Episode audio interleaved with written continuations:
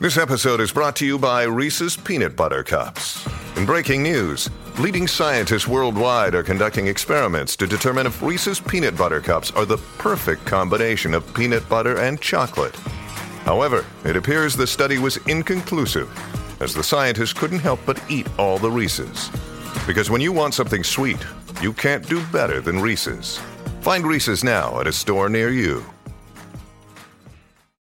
Oi, bonitas e bonitos, tudo bom com vocês? Eu sou Jaqueline Guerreiro e esse é o podcast Quinta Misteriosa, do quadro que leva o mesmo nome no meu canal do YouTube. Lá eu posto novos casos toda quinta-feira, então me acompanhe por lá também para ficar por dentro de tudo e não perder nenhum caso novo. E agora, bora começar o caso de hoje.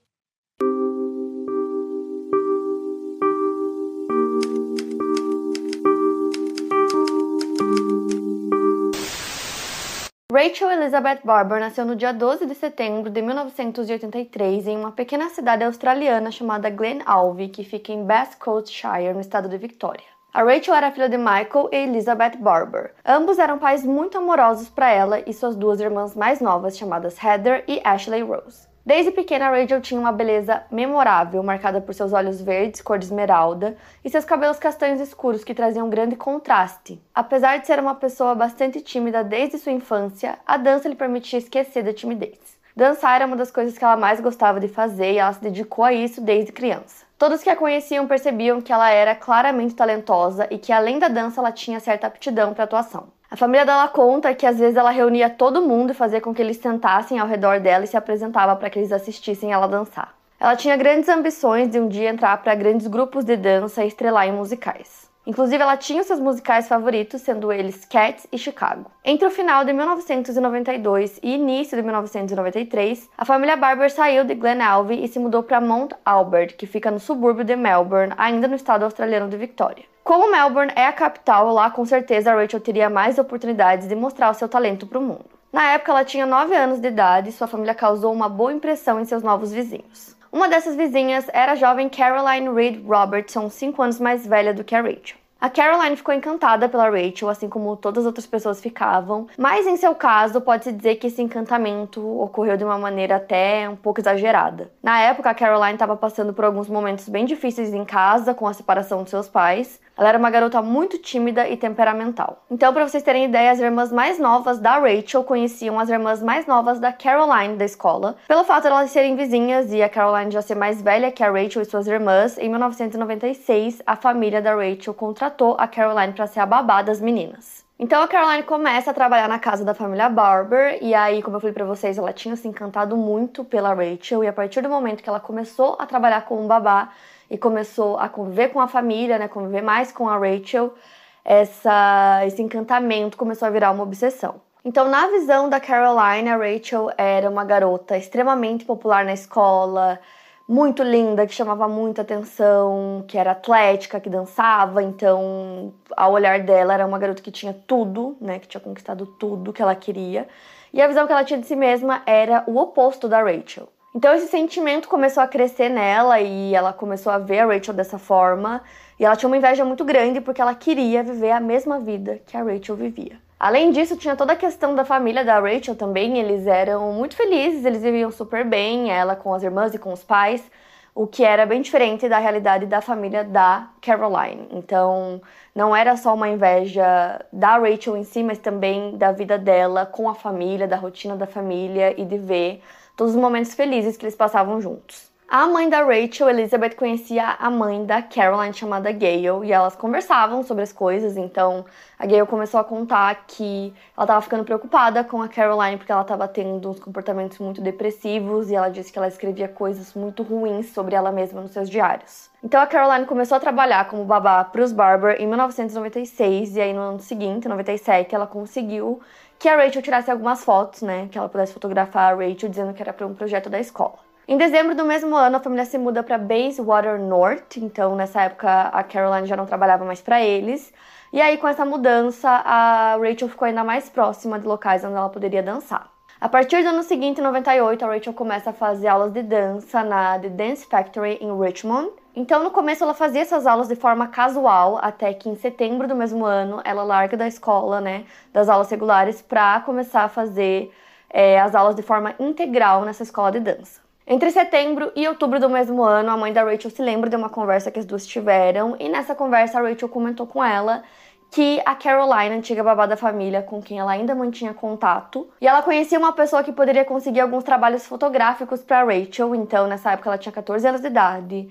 Ela era muito linda, então assim, é, a beleza dela chamava muita atenção e ela queria ser uma dançarina profissional, mas ela começou a achar que ela poderia também aproveitar e fazer alguns trabalhos como modelo. E uma coisa que aconteceu também nessa época em relação a Caroline foi que a irmã mais nova da Rachel, a Ashley Rose, recebeu uma ligação da Caroline. Ela ligou na residência da família e pediu as datas de nascimento da Rachel e das suas irmãs mais novas. Isso aconteceu entre 1998 e 1999. A Caroline disse que precisava dessas informações como parte de um projeto no qual ela estava trabalhando. Então, a Ashley Rose, a irmã mais nova da Rachel, deu essas datas que a Caroline tinha pedido. Agora a família da Rachel já não morava mais próxima da Caroline, não eram mais vizinhos, ela não era mais babá da família, mas essa obsessão que ela tinha pela Rachel só aumentava e era uma coisa que a Rachel não percebia. A Caroline estava cada vez mais obcecada e um dos motivos para isso, como eu já comentei com vocês, era essa falta de confiança em si mesma e ela tinha um senso deturpado também de autoestima. A própria Caroline escrevia em seu diário que ela via em Rachel tudo o que ela não era. Ela escrevia que a Rachel tinha pele clara, olhos verdes, cabelo castanho, e descreveu a si mesma como tendo uma cara de pizza, disse que seus cabelos eram oleosos e ela desengonçada.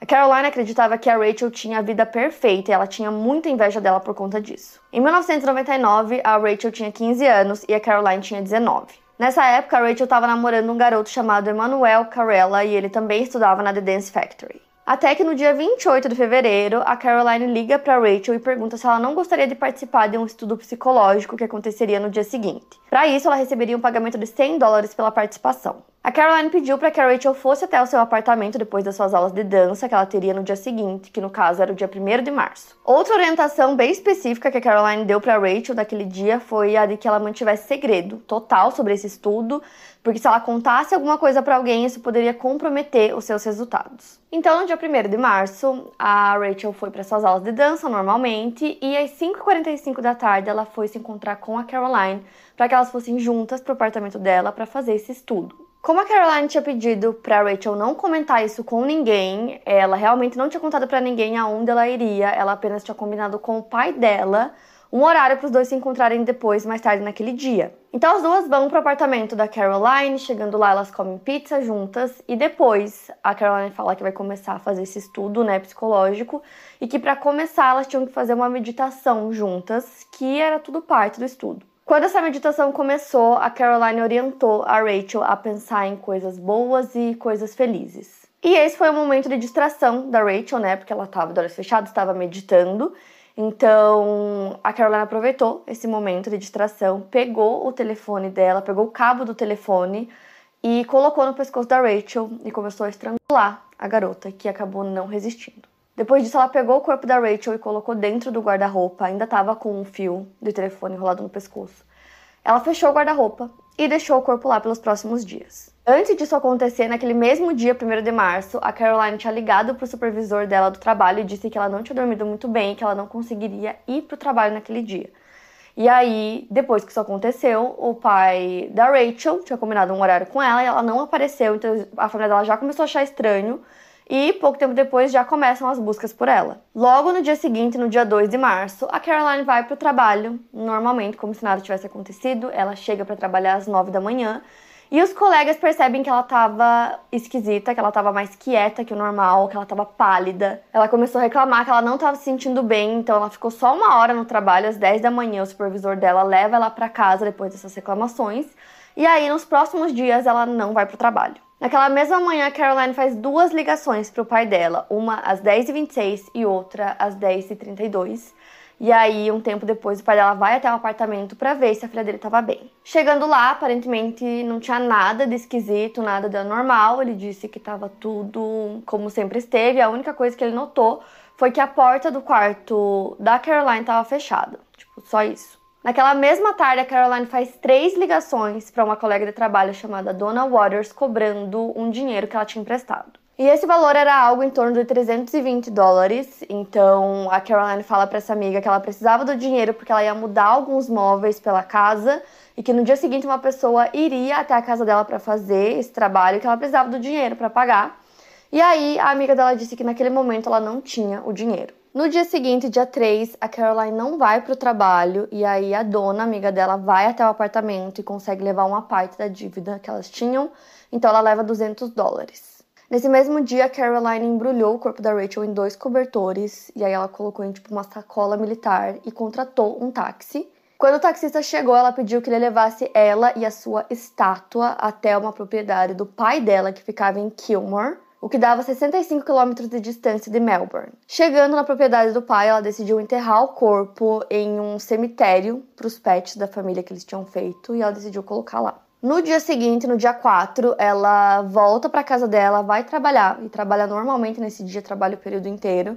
E aí, nesse dia ou no dia seguinte, ela chega a comentar que tinha uma amiga dela que estava desaparecida que ela não estava preocupada com essa amiga porque ela já tinha feito isso antes. Como eu falei para vocês, enquanto tudo isso acontecia, é, os pais da Rachel já tinham entrado em contato com a polícia e relatado o desaparecimento dela desde o primeiro dia, o dia que ela foi até o apartamento da Caroline e não voltou para casa, né? Eles não sabiam onde ela tinha ido, então, no dia 1 de março. E aí eles já estavam em uma busca gigante pela Rachel. É, a família dela estava extremamente preocupada. A mãe dela, desde o início, disse que estava sentindo que alguma coisa muito errada tinha acontecido. Então, até aquele momento que a polícia e a família da Rachel sabiam, era que ela tinha ido para aula de dança e que depois disso tinha desaparecido, sumido no ar. Eles não tinham ideia do que poderia ter acontecido. Até porque ela não contou para ninguém, então não tinha como eles conectarem a Caroline ao desaparecimento nesse primeiro momento. E eles também acreditavam que a Rachel tinha sido sequestrada, então era com essa possibilidade que eles estavam trabalhando e começaram a investigação. E como eles não tinham, tipo, praticamente nada de pistas, eles decidiram refazer os passos da Rachel naquele dia. Então eles começaram a fazer isso, começaram a reunir todas as informações que eles conseguissem do que tinha acontecido no dia 1 de março e nos dias anteriores. Então, rapidamente eles conseguiram checar o histórico telefônico da casa da família Barber e eles viram lá que no dia 28 a Caroline tinha feito uma ligação. Na verdade, ela tinha feito duas ligações no dia 28 e aí a mãe da Rachel se lembra de ter visto a Rachel conversando com alguém no telefone naquele mesmo dia. A primeira ligação que a Caroline fez naquele dia foi às 5h45 da tarde, foi uma ligação que durou 15 minutos e 27 segundos. A segunda ligação foi feita às 5h45 da tarde e durou 29 minutos e 42 segundos. O pai da Rachel relatou que na manhã do dia 1 de março ele levou a filha até o ponto do bonde que ficava na esquina das ruas Riversdale e Elgar, em Wattle Park, para que ela pegasse um trem para Richmond, onde ela passaria o dia estudando. Ele a deixou no ponto do bonde às 9h30 da manhã. Depois disso, a Rachel foi para casa de uma amiga dela chamada Kylie Ellis, onde ela tomou café da manhã antes delas irem juntas para a aula. Depois, elas se encontraram com o namorado da Rachel, chamado Manuel, e o irmão dele, Dominic. Por volta das 10 e 15 da manhã, todos eles foram para The Dance Factory para suas aulas. A Rachel tinha combinado de encontrar o pai dela no ponto do bonde às 6 e 15 da tarde e ela não mencionou para ele que ela tinha outros planos. Além disso, todos sabiam que ela não viajava em transportes públicos sem que ela conhecesse a rota que eles faziam. Naquela tarde, a Rachel teria comentado com um de seus colegas de classe chamado Andrews que ela iria fazer muito dinheiro naquela noite e que se encontraria com alguém que ele não conhecia. Ela disse que no dia seguinte ela explicaria tudo para ele. No mesmo dia, enquanto estavam na rua, a Rachel mostrou ao namorado um par de sapatos que custava 100 dólares e disse que compraria aqueles sapatos no dia seguinte. Mais tarde, ela disse para ele que faria um trabalho naquela noite, que faria com que ela ganhasse um dinheiro bom e contou que ela se encontraria com uma amiga. Por volta das 4 horas daquele dia, a Rachel pediu pro Dominic se ele não poderia dar uma carona para ela até a rua Bridge depois que as aulas terminassem. Por volta das 5h35 daquela tarde, ela e sua amiga Alice e alguns colegas saíram da The Dance Factory e andaram pela Church Street em Richmond até a Bridge Road. O Dominic perguntou se ela ainda precisava da carona e ela disse que seguiria sozinha dali. Outra colega dela chamada Tamara Gunn perguntou para Rachel aonde ela estava indo, e a Rachel respondeu que andaria pela Bridge Road e encontraria o seu pai no ponto do fim da linha do bonde. Essa amiga se ofereceu para ir junto com ela e a Rachel disse que não precisava. Os colegas relataram para a polícia que a Rachel sempre pegava o bonde em um ponto do lado oposto ao que ela estava indo naquele dia. E ela foi vista pela última vez pelos seus colegas por volta das 5h45, enquanto ela andava pela Bridge Road.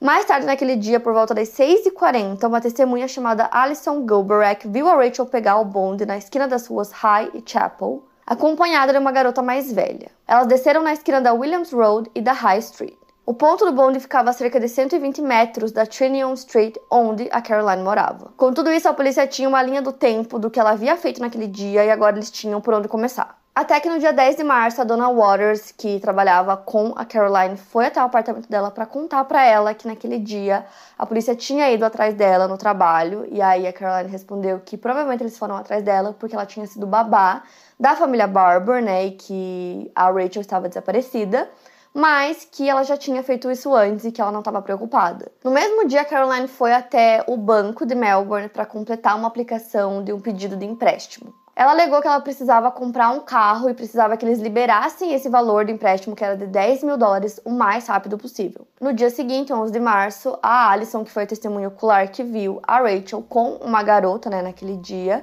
concordou com a polícia em fazer um retrato falado, né, em descrever as características dessa garota que estava com ela, e o retrato falado era muito parecido com a Caroline. Outro detalhe do caso que é citado é que a Rachel ela tinha um problema de asma, então ela sempre andava com uma bombinha, e nesse dia específico do desaparecimento, ela não tinha nenhuma bombinha com ela. E talvez ela acreditasse que tudo seria muito rápido naquele dia na casa da Caroline, por isso que ela não tenha levado uma bombinha com ela. Na época do caso, ela não tinha nenhum outro problema de saúde e não estava tomando nenhum outro medicamento. Então, agora, juntando todas essas informações que eles tinham, eles tinham esse retrato falado, que era uma imagem é, computadorizada, é, tinham os relatos dos amigos da Rachel, tinham todas essas informações, eles acreditavam que era o momento de conversar com a Caroline. E foi o que eles fizeram no dia 12 de março de 1999, então eles queriam conversar com a Caroline para perguntar se ela sabia alguma coisa, se ela tinha visto a Rachel naquele dia que ela desapareceu, se ela tinha qualquer pista, qualquer coisa que pudesse ajudar né, no paradeiro da Rachel. E aí eles foram até o apartamento dela por volta das 5 e meia da tarde. Eles ligaram para Caroline muitas vezes, ela não atendeu, e aí eles conseguiram a chave do apartamento dela através do responsável pelo apartamento, então ele entregou uma chave. Só que eles não conseguiram abrir o apartamento com essa chave. Então eles tentaram entrar no apartamento por 40 minutos, né? Esse tempo que eles estavam tentando entrar e tentando falar com a Caroline. E aí, como eles não conseguiram, às 6 e 10 eles acionam os bombeiros para que eles pudessem fazer a entrada no apartamento. Então os bombeiros chegam no local e eles conseguem entrar no apartamento através de uma das janelas de um dos quartos que estava aberta.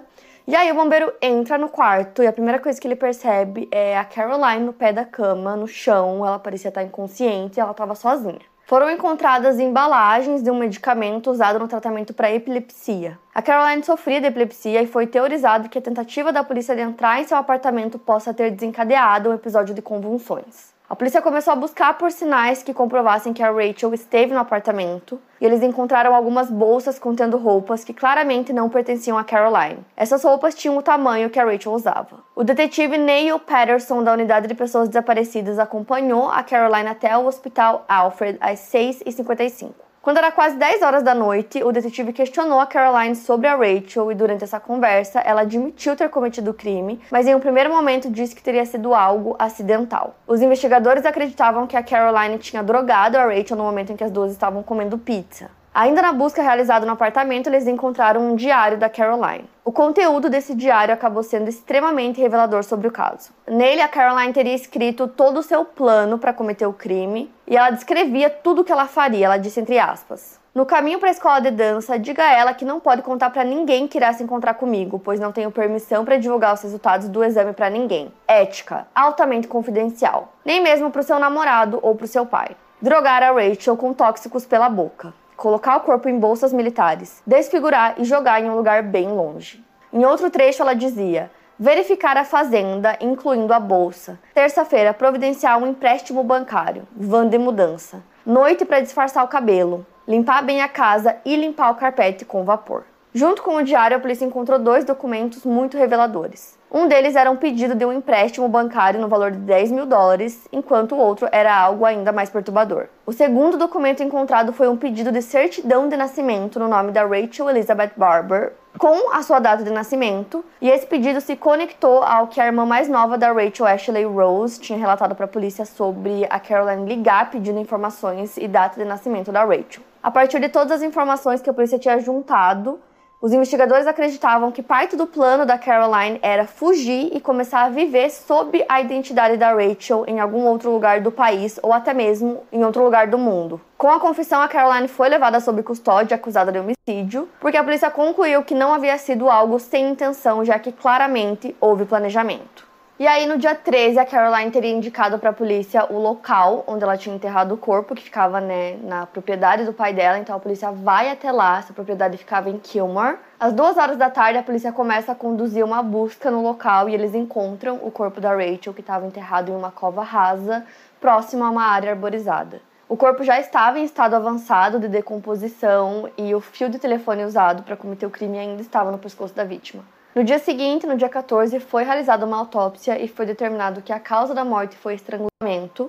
Também foi encontrado no corpo dela um remédio, um medicamento, um antihistamínico, que prejudicaria seu sistema de alerta do corpo. A Caroline já estava presa e no dia 16 ela recebe uma resposta do banco, né, que ela tinha entrado com um pedido de empréstimo, e o pedido dela tinha sido negado porque ela não tinha carteira de motorista. A Caroline se declarou culpada, evitando passar por um julgamento, o que deixou a família da Rachel sem as respostas, né, para todas as perguntas que eles tinham. Em outubro de 2000, ela foi condenada a 20 anos de prisão pelo crime. Ela poderia entrar com um pedido de liberdade condicional depois que ela cumprisse 14 anos e 6 meses da sua pena. O juiz que presidiu o caso, Frank Vincent, observou que a Caroline apresentava um interesse anormal em Rachel e que era algo quase obsessivo. Com relação a isso, ele fez a seguinte declaração, entre aspas. Acho a deliberação e a malevolência com que você agiu extremamente perturbadoras. O promotor do caso, Jeremy Rapp, que falou sobre como o motivo para aquele crime havia sido ciúmes e inveja de tudo que a Rachel tinha e a Caroline não. Rachel era uma garota popular, atlética, ela tinha sucesso em tudo que ela se propunha a fazer e encantava as pessoas com sua beleza e com o seu jeito. Já a Caroline nunca foi uma garota popular, ela sempre lutou com questões de autoestima, ela até havia pintado um retrato de si mesma completamente preto. Segundo o promotor, talvez o seu objetivo fosse se reinventar a imagem da Rachel ficar parecida fisicamente com ela. E segundo o psiquiatra forense Justin Barry Walsh, e talvez dessa forma conseguir atrair e conquistar todo o sucesso que a Rachel tinha. Depois de cometer o crime, a Caroline se referiu a si mesma como uma alienígena com coisas horríveis engarrafadas dentro. Além disso, ela acabou sendo examinada por psiquiatras e recebeu o diagnóstico de transtorno de personalidade profundamente arraigado. O que quer dizer que ela não se adaptava bem às mudanças ou coisas que fugissem do que ela já conhecia ou planejava. O juiz Frank Vincent ainda disse que ela era um perigo real para qualquer um que possa se tornar um infeliz sujeito de sua fixação. Além disso, o juiz disse para Caroline, entre aspas, Rachel era vulnerável a tal abordagem, já que você era conhecida por ela como amiga da família ex-babá, cujos motivos ela nunca suspeitaria. O caso da Rachel inspirou o filme australiano I Am You, que mudou de título para In Her Skin, lançado em 2009. Depois de passar 15 anos presa, a Caroline foi liberada sob liberdade condicional no dia 20 de janeiro de 2015. Ela era elegível para liberdade condicional desde o dia 10 de agosto de 2013, mas não conseguiu ser liberada antes devido a protestos da família da Rachel. O Conselho de Liberdade Condicional de Adultos concedeu seu pedido em outubro de 2014, estabelecendo as condições básicas de sua liberdade condicional, de que ela não deveria infringir nenhuma lei, deveria obedecer às condições de denúncia e deveria notificar seu oficial de liberdade condicional sobre qualquer mudança de endereço dois dias antes dessa mudança. Dizem que ela nunca se arrependeu, nunca teve nenhum remorso sobre o que ela fez e que durante os anos que ela passou presa, ela tentava mudar a aparência dela fisicamente, tentando ficar cada vez mais parecida com a Rachel. Tanto que a mãe da Rachel, depois que ela viu a Caroline pela primeira vez, depois que ela conseguiu a liberdade condicional, ela disse que realmente a Caroline estava lembrando a aparência da Rachel. Os pais da Rachel ficaram super desapontados quando ela conseguiu a liberdade condicional. Ela tinha recebido uma pena de 20 anos, né? E eles esperavam que ela tivesse cumprido pelo menos 17 anos. A família da Rachel pediu ajuda ao Corrections Victoria e à própria família da Caroline para que ela continuasse a sua reabilitação mesmo depois de solta. A mãe da Rachel também disse que era essencial que a Caroline fosse monitorada depois de solta, e ela acreditava que com o apoio e a supervisão correta, é, a Caroline realmente poderia se reabilitar, e ela pediu também para que as pessoas não incomodassem a família dela ou ela nesse período de reabilitação. Quando ela foi libertada da prisão, a Caroline tinha 30 e poucos anos e no período que ela ficou presa, ela manteve um relacionamento com uma das detentas. O nome da sua namorada era Nat Taylor e elas pretendiam morar juntas depois que ambas fossem liberadas. Nesse ano, 2023, a Rachel completaria 30 anos de idade. Esse é um caso que vocês me pedem já tem um bom tempo, então eu quero muito saber o que vocês acharam. Me contem aqui nos comentários. E é isso, para mais casos, siga o podcast Quinta Misteriosa e aproveite para avaliar em 5 estrelas se você gostou. Obrigada por ouvir e até o próximo caso.